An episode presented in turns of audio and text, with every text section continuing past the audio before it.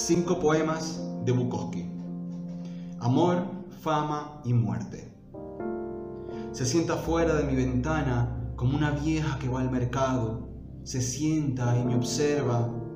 Suda nerviosamente por entre alambre y niebla y ladrido perro.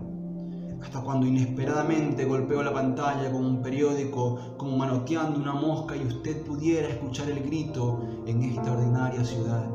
Entonces salió manera de terminar un poema como este es quedarse de pronto callado. Cisne de primavera. También en primavera mueren los cisnes, y ahí flotaba, muerto un domingo, girando de lado en la corriente, y fui hasta la rotonda y distinguí dioses en carros, perros, mujeres que giraban, y la muerte se me precipitó garganta abajo como un ratón, y oí llegar a la gente con sus canastos de camping y sus risas, y me sentí culpable por el cisne como si la muerte fuese algo vergonzoso, y me alejé como un idiota y les dejé mi hermoso cisne. Los mejores de la raza. No hay nada que discutir, no hay nada que recordar, no hay nada que olvidar es triste y no es triste. Parece que la cosa más sensata que una persona puede hacer es estar sentada con una copa en la mano.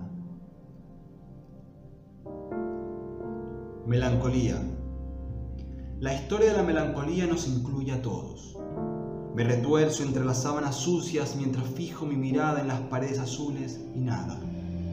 Me he acostumbrado tanto a la melancolía que la saludo como una vieja amiga. Ahora tendría 15 minutos de aflicción por la pelirroja que se fue, se lo diré a los dioses. Me siento realmente mal, realmente triste. Entonces me levanto, purificado, aunque no haya resuelto nada. Hay algo mal en mí, además de la melancolía. Oh sí. Hay cosas peores que estar solo. Pero a menudo Toma décadas darse cuenta de ello. Y más a menudo, cuando esto ocurre, es demasiado tarde y no hay nada peor que un demasiado tarde.